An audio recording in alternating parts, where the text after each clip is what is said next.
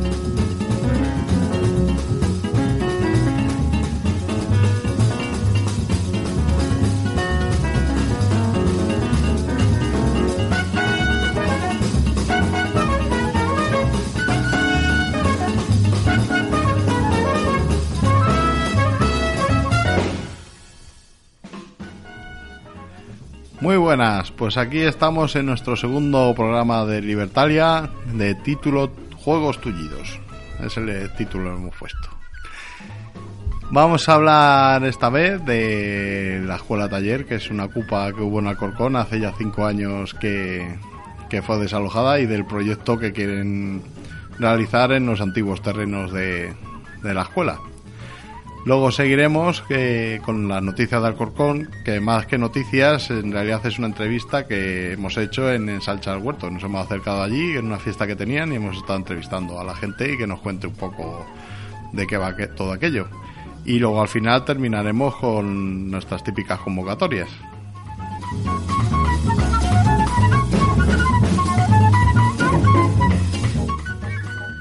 Bueno, recuerdo el correo y el blog que tenemos para que podáis amenazaros, insultarnos y si queréis animarnos a seguir con esto.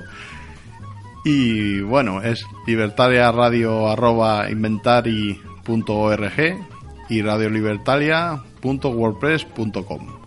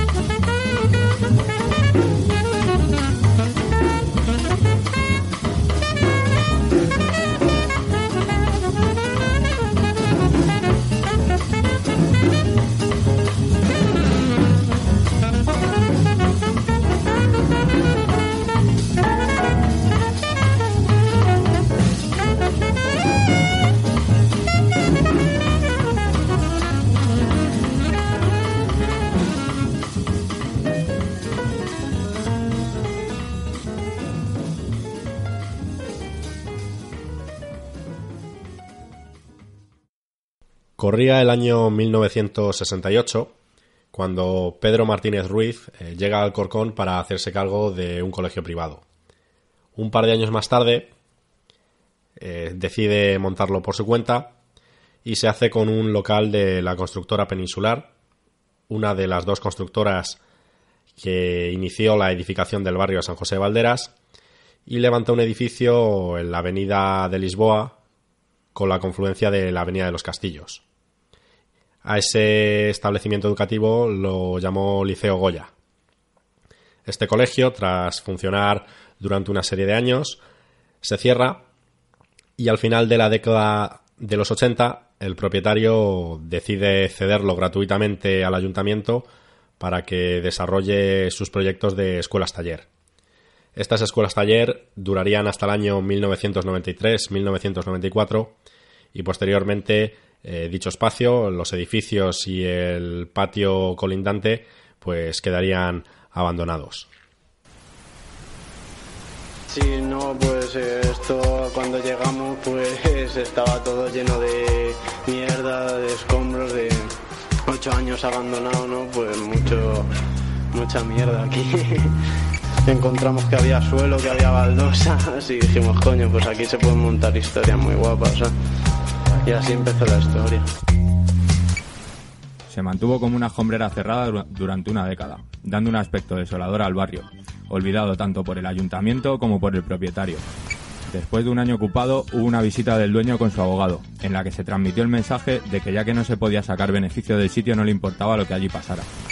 Con la cantidad de oportunidades que un espacio así ofrece, desde el primer día se imparten de manera libre, gratuita y de forma abierta un sinfín de actividades, desde talleres de todo tipo de manualidades, como serigrafía, reparación de muebles o bicis, clases de boxeo y otras artes marciales, gimnasio con máquinas y, rocódromo de uso libre, biblioteca y mercadillo de ropa gratuito, así como huertos ecológicos en el barrio y comedores populares para todas las personas. También estaban en disponibilidad locales de ensayo que han aprovechado multitud de grupos musicales. En definitiva, un montón de actividades e iniciativas que muchas vecinas han podido disfrutar al margen de las escasas o nulas opciones que el ayuntamiento ofrece a aquellos que tienen escasos recursos económicos sabemos que hacen muchas cosas que valen mucho dinero. Y ellos con su esfuerzo y las horas que tienen libre, pues están haciendo todo lo mejor posible. Y por eso todo lo que vengamos aquí tenemos que aportar alguna cosita para que ellos lo tengan cada día mejor preparado. Esto estaba totalmente vacío, estaba abandonado, estaba lleno de gamberros, de drogadictos y, así, así me parece muy bien lo que hacen ellos. Como podéis imaginar, lo que en su día fue el Liceo Goya, eh, unos años después se convertiría en el Centro Social Ocupado Escuela Taller. Así, el 17 de diciembre del año 2003, gente del barrio, gente joven, eh, decide recuperar el espacio y montar allí un centro social, siguiendo la estela un poco del centro social El Desguace, que se había ocupado un año antes en, lo que actualmente es la, la, Avenida América, ¿no? la calle que está situada detrás del centro comercial Tres Aguas. Como bien dice en el corte eh, que acabamos de escuchar, el estado del espacio era lamentable. Según comentaban los vecinos, eh, la gente se solía eh, colar allí para hacer botellón, para realizar destrozos, había incendios. Incluso los vecinos hablan de gente que entraba para drogarse. Así que os podéis imaginar que los primeros años o la primera época fue una época de, mucho curro y de labores de limpieza y de, y de desescombro. Labores que han sido extensivas en el centro social eh, durante sus 10 años de existencia, pues para, disponer de, un lugar eh, limpio y con agua y con luz, vamos, con las condiciones eh, mínimas indispensables para que un espacio pueda ser habitado y, usado. Tengo aquí en mis manos un fanzine que se llama, eh, que tiene por nombre Alcorcón contra Información y que era redactado por eh, la propia gente que ocupó el Centro Social Escuela Taller. Y en su número 3 de diciembre de 2004 decía esto en torno al, aniversario o al primer año de ocupación de la escuela. Ya ha pasado más de un año desde que nos metimos en la vieja y abandonada escuela taller con intenciones de centro social, concretamente el 17 de diciembre de 2003. Desde entonces hemos hecho muchas cosas dentro, además de sacar mierda y escombro. Hemos hecho obra para hacer habitaciones, salón, comedor, cocina, despensa. También algún taller, horticultura y gimnasio. Todo el trabajo y esfuerzo que ha supuesto el rehabilitar el chalet ha sido mucho, pero no nos importa porque lo estamos disfrutando. Al contrario, le hemos cogido mucho cariño, ahora disfrutamos de un verdadero ocio. Intentaremos realizar actividades de cara a los vecinos del barrio, para intentar de aquí a un tiempo contar con el máximo apoyo de los vecinos. Y es que si algún día queremos intentar que nos cedan esto, difícil pero no imposible, el apoyo popular hace mucha fuerza. Y además que esto es un CSO por y para el pueblo. No nos queremos resignar, estando aquí el tiempo que sea, hasta el desalojo y que todo acabe. Luchemos por algo que, aunque no legalmente, nos pertenece. La tierra para quien la trabaja. Bueno, esto decía la gente que ocupó la escuela taller. Decir que a partir de entonces, en el centro social, pues se desarrollarían multitud de actividades similares a las que se han podido desarrollar en otros centros sociales de otros barrios, iniciativas de todo tipo, ¿no? Pues por poner ejemplos, eh, durante verano eh, se ha hecho varios años cine de verano, ha habido salas de ensayo para eh, grupos de música, se han realizado jornadas anuales como las jornadas antisexistas, las jornadas antirrepresivas, se habilitó en el piso superior de la escuela una zona para entrenamiento de boxeo y, artes marciales, el cual tuvo bastante éxito y durante años se ha, estado usando a diario por decenas de personas. Eh, se llevó allí el rocódromo que estaba previamente en el desguace, una vez fue desalojado este centro. Bueno, en fin, eh, multitud de actividades que en todo momento eran libres y gratuitas para el que quisiera acudir y que dependían únicamente del, esfuerzo y de, la dedicación eh, de la propia gente que, las llevaba a cabo. Todo lo contrario a lo que en ese momento ofrecía el ayuntamiento y que dependía básicamente de si existía o no existía presupuesto. También comentar que la escuela sirvió de germen para otros proyectos que aunque no se eh, llegaron a realizar en, el propio espacio físico del centro social, pues eh, sí, que, sí que se realizaron en otros sitios, como por ejemplo el Mundialito Antirracista. Y por supuesto, el centro social también sirvió de, apoyo a, colectivos de fuera, que para que realizaran sus actividades, que para que nos contaran sus problemáticas particulares y sobre todo eh, de colchón en, temas, temas represivos. Durante estos primeros años, comentar, como también queda reflejado en el corte, que el propietario, Andrés Martínez, hijo del Pedro Martínez que comentaba yo al principio, pues eh, se, se personó allí y comentaba que le daba un poco igual que hubiera gente porque el que hubiera gente allí eso significaba que, el edificio no, no iba a acabar en ruinas, sino que iba a tener cierta conservación porque él al fin y al cabo lo que, lo que ha perseguido desde siempre es que le expropiaran los edificios. Y bueno, pues también en estos primeros años hubo presencia policial, quizá bastante menor que la de los últimos años, pero bueno, sí hubo una intentona o intención de desalojo allá por el año 2007, que quedó finalmente en nada. Y bueno, pues siempre ha habido momentos puntuales en los que policías municipales motivados pues se saltaban la, la tapia y han tenido más que palabras con la gente que, que estaba allí dentro.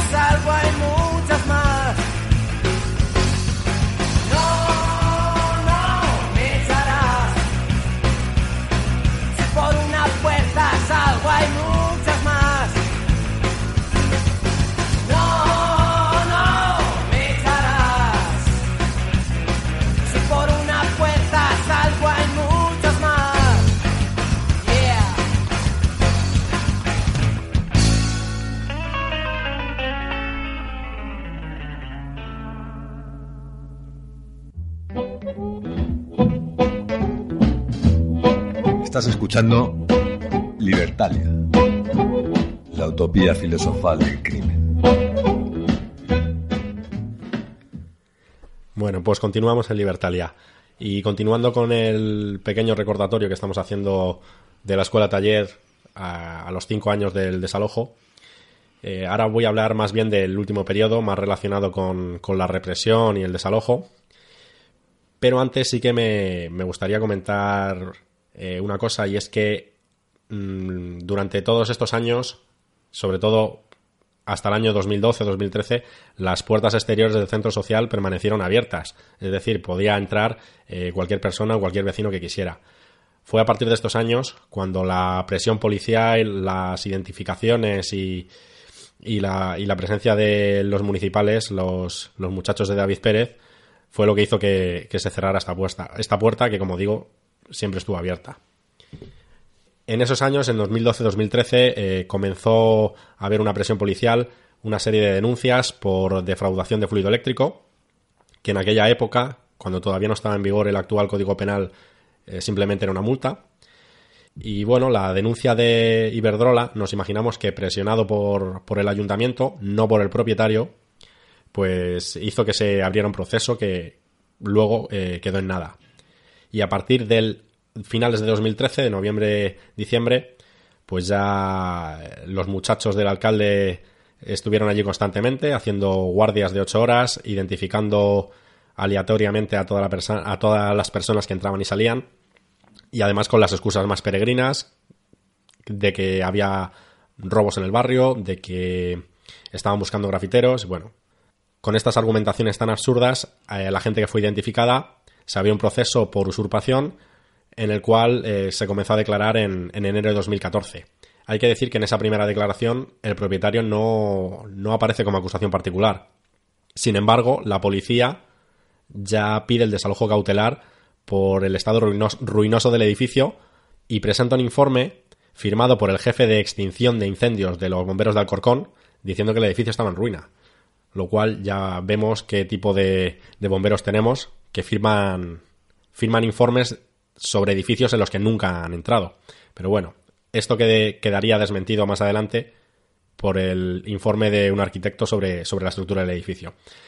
En fin, en febrero de 2014, la jueza del juzgado de instrucción número 4 de Alcorcón, Dolores Nortes Nolasco, que no sabemos si a día de hoy sigue siendo la titular de ese juzgado, autoriza el allanamiento por parte de la policía del centro social para identificar a los ocupantes. Eh, decir que este fue claramente un ensayo de la policía, porque allí había policía de todo tipo, nacional, municipal, eh, la brigada de información, antidisturbios. Un ensayo, como digo, de cara al, a lo que sería posteriormente el desalojo, porque lo grabaron todo, grabaron todas las habitaciones, reventaron todas las cerraduras, entraron en todos los sitios y eh, a pesar de que la orden era simplemente de identificación y no de registro, todo el material que consideraron oportuno se lo llevaron.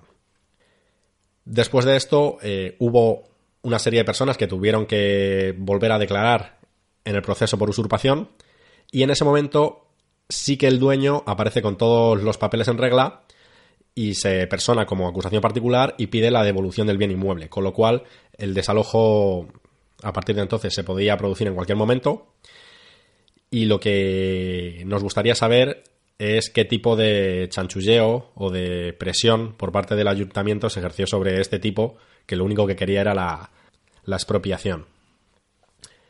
En ese momento es cuando el ayuntamiento de Alcorcón se dedica a redactar panfletos y a buzonearlos por todos los portales de, de San José de Valderas, relacionando pues el aumento de la delincuencia con la gente que, que paraba por el centro social.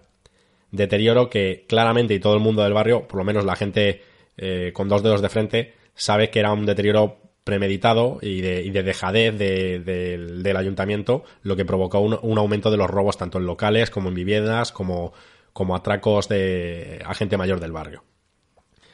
El caso es que se llega al, a abril de, de, ese año, del año 2014, y se produce el día 8 su desalojo, deteniéndose las cuatro personas que estaban dentro, que serían posteriormente puestas en libertad eh, al mediodía, y destacamos también otra vez eh, al magnífico cuerpo de bomberos de Alcorcón, que colaboró en la entrada del centro social porque eh, se entró al centro social derribando una de las paredes laterales, no por el tejado ni por nada ni por otro sitio. Y para realizar esa tarea la realizaron bomberos del Ayuntamiento de Alcorcón, eso sí, disfrazados de, de policías. Esa misma tarde se intentó realizar una concentración en contra del desalojo en la plaza del ayuntamiento, que no se pudo realizar porque estaba tomada por las unidades antidisturbios. Y bueno, tras negociar que la gente pudiera salir eh, tras ser identificada de la plaza, la gente empezó a, deambular por el barrio, eh, seguida de las unidades antidisturbios.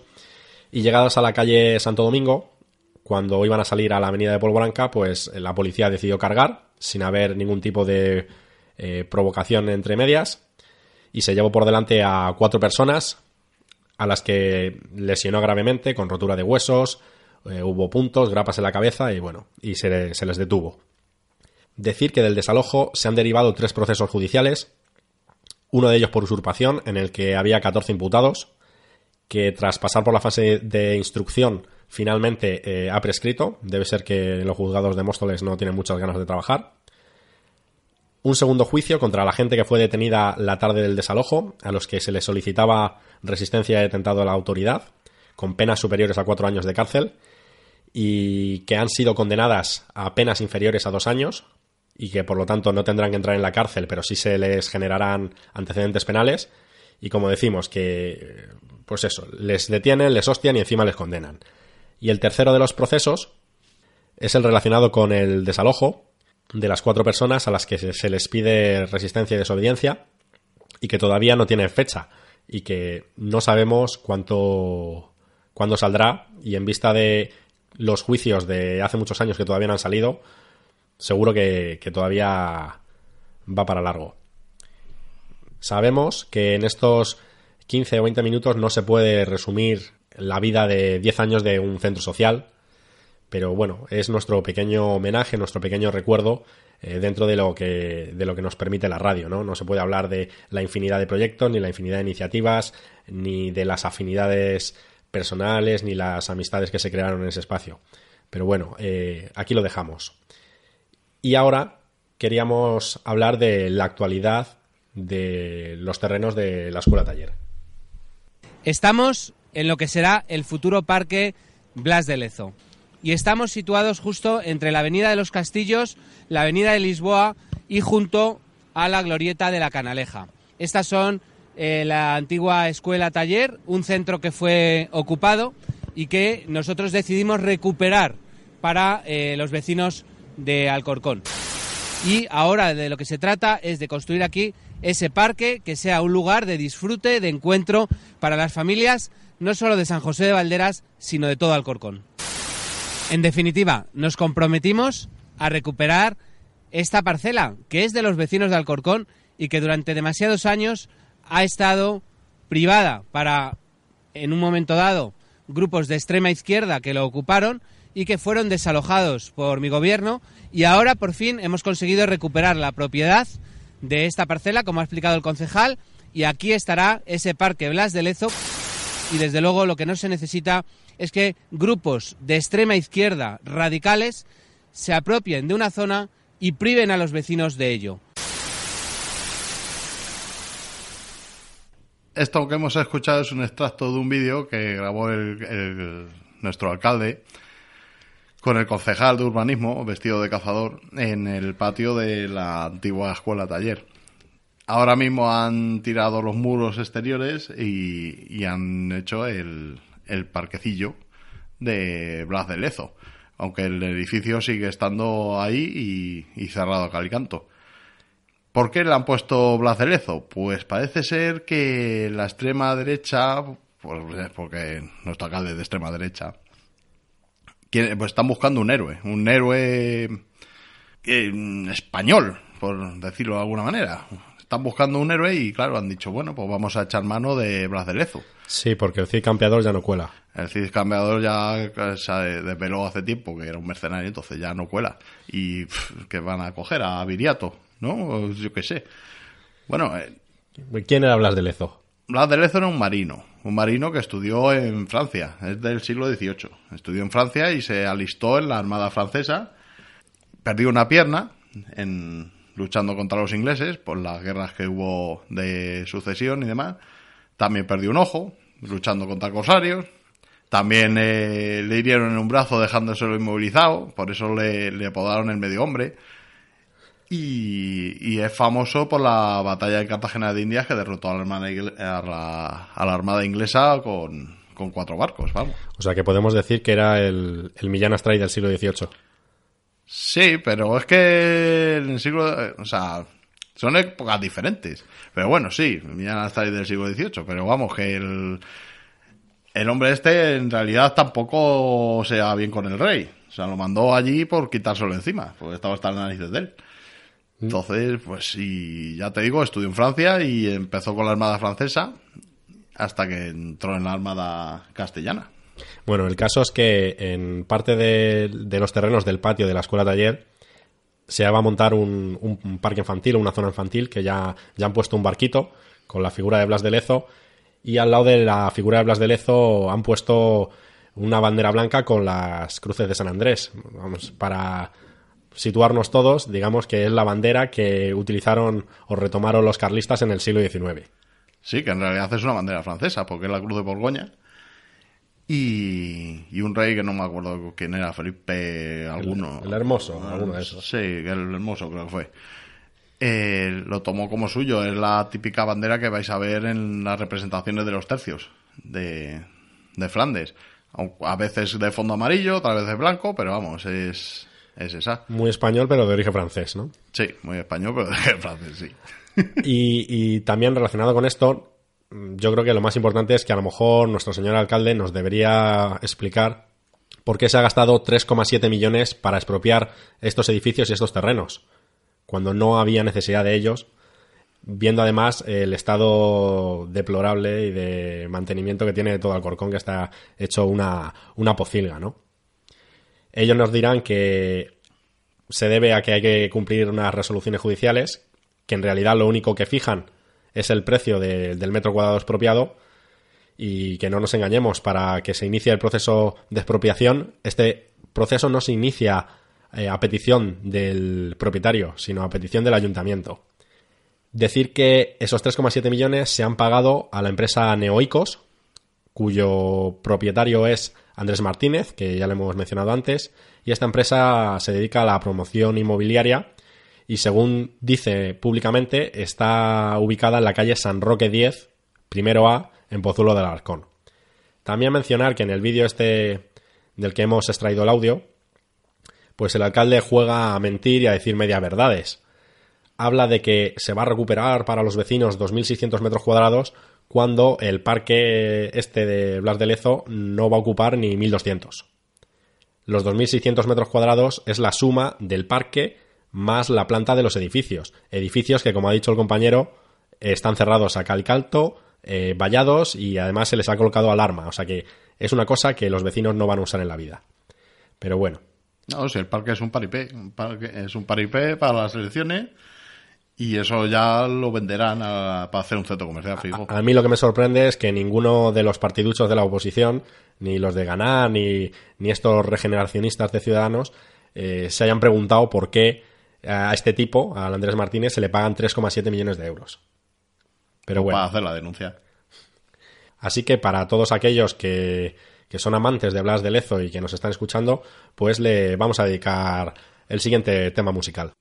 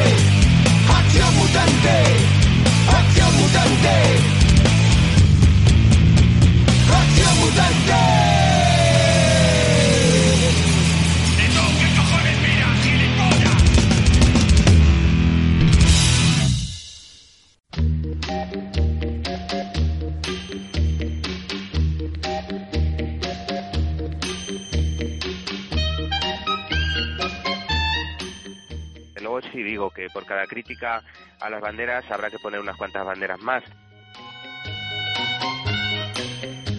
Y si les molestan, pues las pondremos más grandes. Y, eh, y si no les gustan, lo que te decía antes, que no las miren porque a lo mejor es que no son dignos de esa bandera.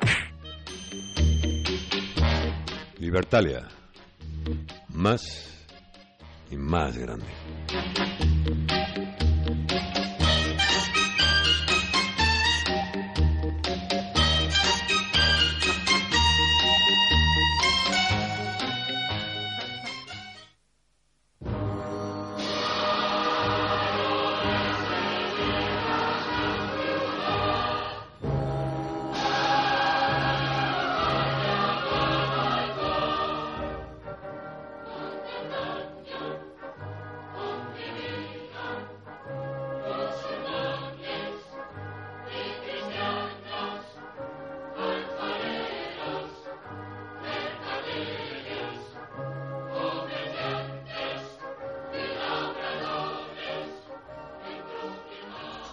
Bueno, pues nos hemos acercado al primer encuentro del arte de aquí de, en el Ensancha al Huerto, que le han llamado Ensancha al Arte, ¿no? Y bueno, estamos aquí con los compis, vamos a hablar un poco con ellos y que nos cuenten un poco del proyecto que lleva ya bastante tiempo del Ensancha al Huerto. Bueno, aquí están unos cuantos. Bueno, saludad. Hola, buenas. Hola, buenas tardes. ¿Qué hay? Buenas tardes. Y bueno, eh, lo primero, que nos contéis un poco cómo surgió este proyecto, que ya lleva bastantes años aquí en una parcela del ensanche sur de Alcorcón, que se ocupó y ahora son unos huertos urbanos. ¿Cuántos años lleváis aquí ya?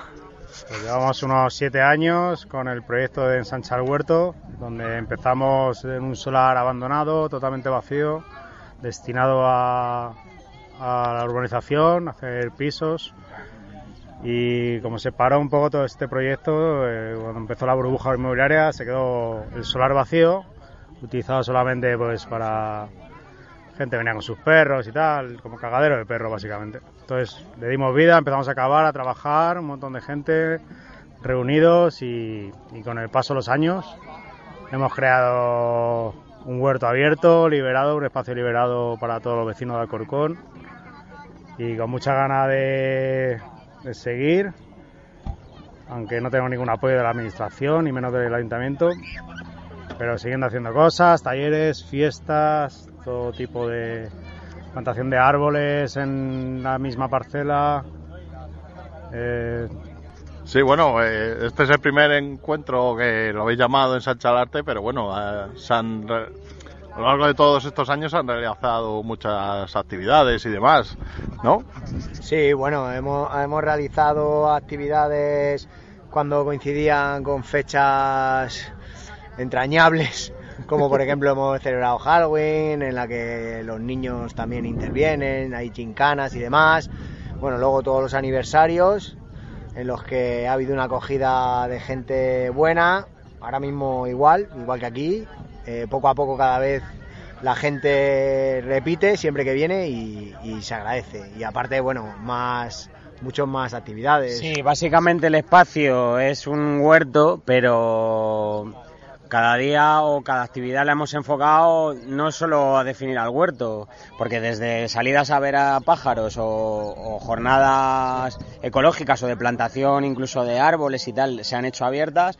Hoy, por ejemplo, estamos en Ensancha que la idea un poco era, de, debido al, al, al ayuntamiento que tenemos, al, al gobierno y demás, eh, el tema cultural es- está bajo mínimos en Alcorcón, entonces queríamos hacer un poquito de lo que es reflejar en el barrio un espacio donde podamos distintas distintas personas eh, exponer eh, pues desde el ámbito de fotografía, están ahora mismo unos compañeros que van a hacer un, un acto de poesía, asociaciones que también que se pueden juntar aquí y demás, pues eh, darle un poco voz a lo que es el barrio y lo que es Alcorcón, que la verdad es que está, está bajo mínimos en ese aspecto. Sí, bueno, veo que hay muchos niños, muchas familias. El barrio en sí, ¿qué tal la acogida habéis llevado con los vecinos y demás? Pues bueno, a ver, esto es como todo. General, si de- de- desde siete años para acá ha habido de todo, casi todo el mundo actos positivos.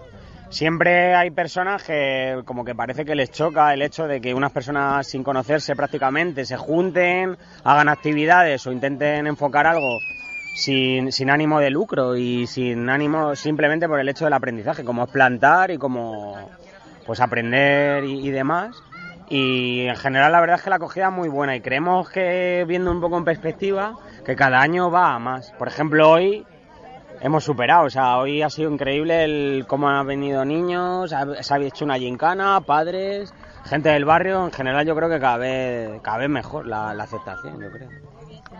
Bueno, ¿y cómo veis el futuro?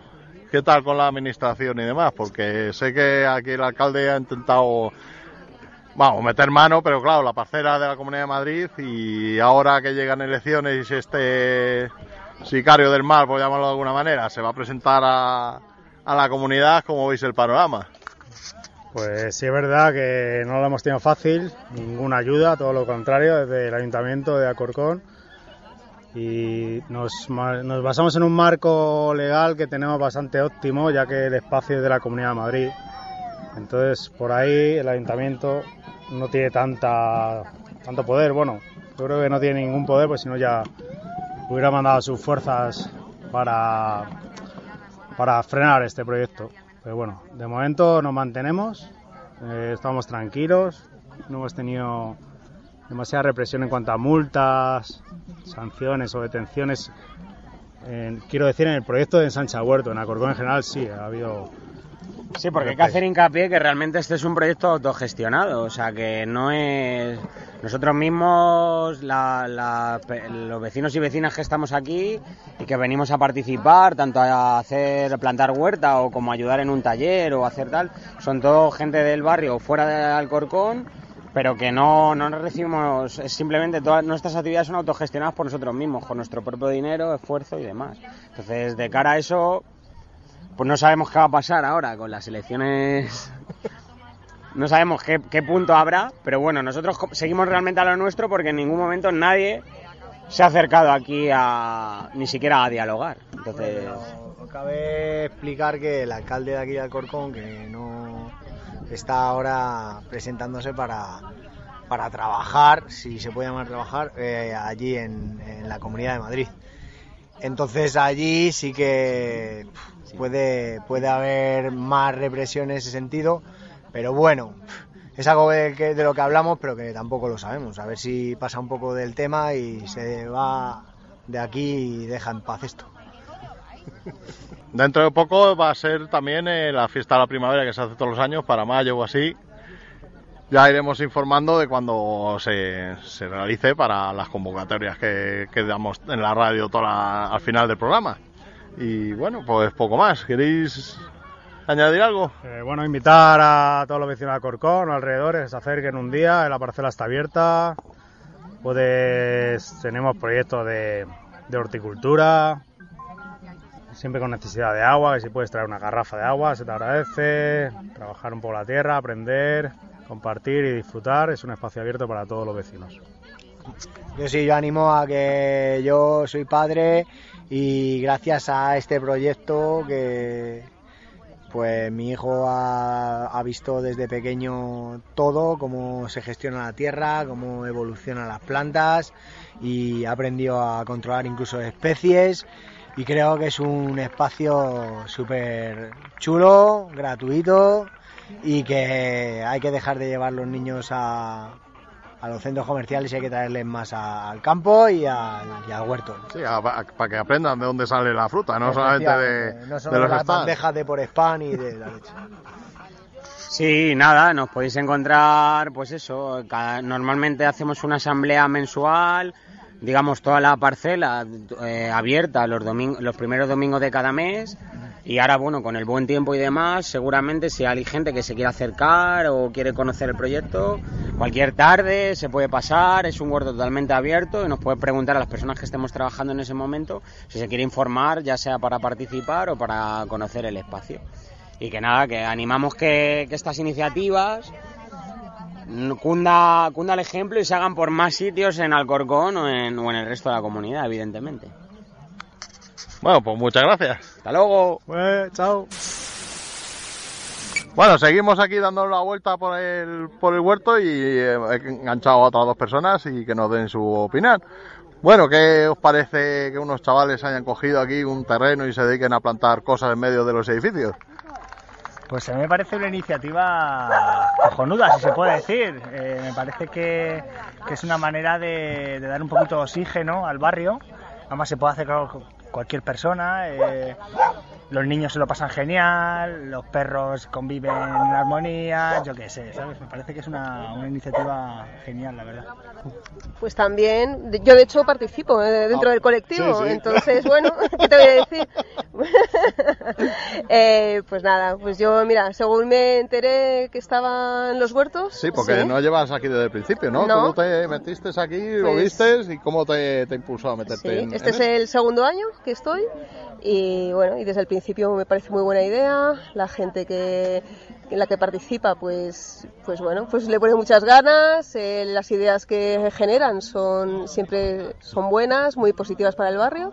Entonces, bueno, pues como ha dicho eh, el compañero, pues, pues bueno, no, no hay nada que objetar a todo lo que se está haciendo aquí, que es positivo todo el rato. Y más hoy, que es un- una jornada, además la primera, eh, dedicada al arte, a la cultura, y en la que lo que se pretende es compartir pues toda la creatividad que llevamos dentro y, y poder, eh, pues eso, sin ningún tipo de límite, poder expresarlo. Bueno, nos hemos acercado aquí una persona que se ha acercado a la fiesta esta y vamos a, a ver qué opina él de, de todo esto. Muy buenas. Hola, buenas. Eh, pues aquí disfrutando de todo esto que han preparado, que tiene mucho trabajo y muy bien preparado. ¿Qué le parece que una gente así coja una parcela abandonada y se dedica a cultivar? Indiscutible que esto sería un ejemplo para muchos que tienen inquietudes de comunidad, eh, de querer estar, disfrutar y además eh, como ocio, porque esto no es como producción, es mm, una cosa que habría que luchar más y estar más pendiente de todo esto y agradecer que gente como la que me está entrevistando eh, se dedique a animarnos a nosotros. Pues muchas gracias. Un saludo. Bueno, ahora hemos cogido por banda a uno de los veteranos, por así decirlo, del colectivo. Y nada, eh, muy buenas. Hola, ¿qué tal? ¿Qué tal estáis? Pues nada, te quería preguntar qué es lo que te llevó a meterte en un solar a cultivar lechugas y, y hacer todo esto que estáis haciendo, todo este encuentros y demás. Bueno, pues creo que yo en realidad me enteré de que había una asamblea aquí convocada y como que necesitaba un revuelo en mi vida, una revolución y, y este fue el encuentro. Vine a la asamblea y bueno, se estaba planteando de hacer de este solar unos huertos y me pareció una idea bastante buena y, y ahí empezó la andadura. Ya hace siete años, ¿no? De eso. Uf, la verdad es que creo que hace siete años, pero no te sé calcular los años exactos, pero hace bastante que la verdad que llevamos aquí resistiendo el proyecto y la verdad que es bastante bonito y, y bueno, pues ahí, ahí seguimos. Eso te voy a preguntar, para ti personalmente, ¿qué, qué es lo que más te ha llenado de, de esto? A mí me ha llenado que creo que es una confluencia del barrio bastante brutal. Aunque puedas, puedas estar días sin aparecer por el huerto, el huerto ya ha creado una, una estructura de convivencia, de gente que viene y pregunta, de gente nueva que, que se, aprovecha que hay algo en este espacio, que hay un movimiento y que viene a preguntar. Y eso ya crea, crea una estructura de convivencia entre los vecinos y las vecinas que creo que va en aumento, creo que cada vez hay más y, y bueno, de hecho hoy es la prueba, ¿no? Estamos aquí delante en una fiesta que hemos hecho por la cultura y pff, tropecientas mil personas, es la hostia, vamos. Sí, sí, vemos que hay mogollón de gente, mogollón de niños, la verdad es que está muy bien. Y bueno, ¿cuántos años más pensáis estar aquí? Eso por desgracia no depende de nosotros y de nosotras, porque eso eh, será pues lo que la estructura del poder quiera y, y al fin es que eso no lo decidimos nosotras. Vamos, ganas seguís teniendo. Bueno, si no es en este lugar será en otro, pero seguiremos actuando de la misma forma. Pues poco más, muchas gracias, hombre. Gracias, hermano.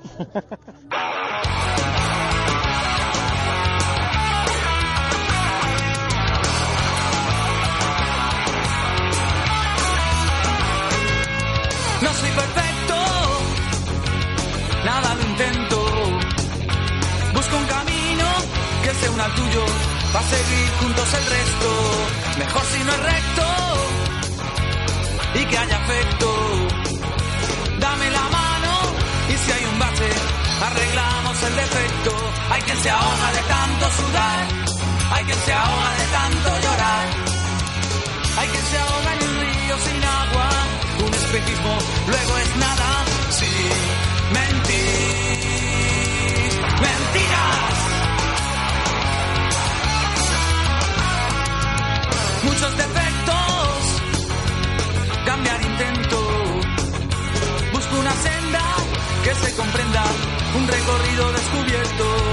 de buenos momentos y nuevos vientos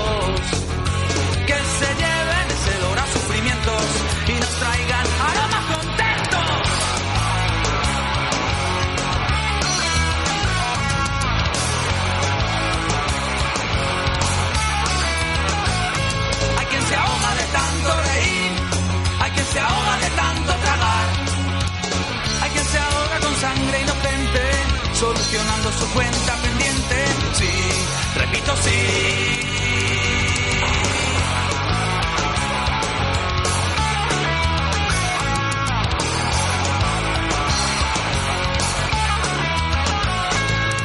Camino abierto, ancho incorrecto. Baches, curvas, altas cuestas y bajas, llanos cortes y defectos. Y como siempre, por el intento de buscar camino abierto.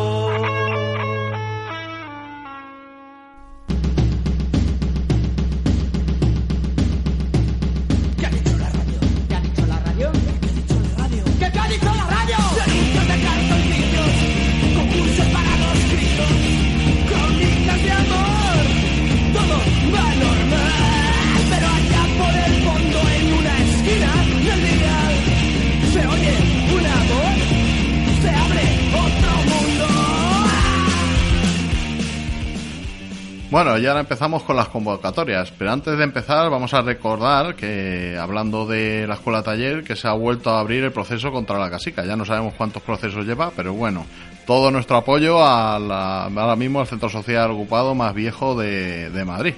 Nuestro apoyo y nuestro cariño. Pues sí. Y bueno, pues vamos a. Voy a comentar un par de convocatorias para la semana que viene. El viernes 5 de abril, en la enredadera de Tetuán, otro centro social ocupado, a las 5 de la tarde habrá comenzará una exposición que lleva por título El arte como medio de supervivencia en la cárcel. Y una hora y media después, a las seis y media, se presentará el libro Autobiografía de Manuel Martínez, a cargo de Manuel Martínez y del autor del libro Eduardo Romero. Como digo, esto será en la enredadera de Tetuán, calle Anastasio Herrero 10, metro de Estrecho, línea 1. Al día siguiente, el sábado 6 de abril, a las seis y media de la tarde, en el Centro Social La Gatonera, en Carabanchel, habrá una charla que lleva por título El problema del cambio climático desde una perspectiva anarquista. Este centro social está en la calle Valentín Yaguno 32 y el metro más cercano es Oporto, de la línea 5 o línea 6. Ese mismo día, a las 7 de la tarde, en el Ateneo Anarquista de Alcorcón, el núcleo de CNT eh, llevará a cabo también otra charla que se llama Censura en Internet, herramientas para la resistencia. Y el Ateneo Anarquista de Alcorcón está en la calle Bilbao, semiesquina calle Cisneros. El metro más cercano es Alcorcón Central, del Metro Sur o la Renfe de Alcorcón. Y entre el 25 y el 28 de abril, si os apetece viajar, habrá una nueva edición del Encuentro Anarquista del libro en Oporto. Así que ya sabéis, el que quiera que vaya. Bueno, y ya poco más nos queda, ¿no? Y nada, nos veremos en el siguiente programa. Pues nada, hasta dentro de un mes. Salud. Hasta luego.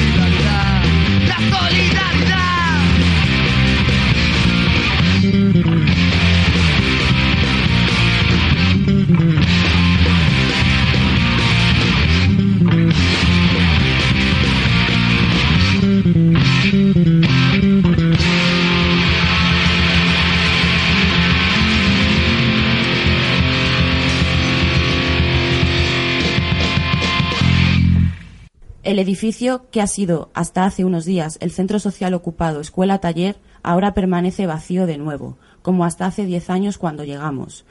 Y que nos hayan echado, pegado y multado no hace más que acrecentar nuestro amor a la libertad y el odio a quien pretende quitárnosla. El espíritu de la escuela taller aparecerá cualquier otro día en cualquier otro rincón olvidado del barrio, recordando que nada puede acabar con la lucha. Un desalojo, otra ocupación.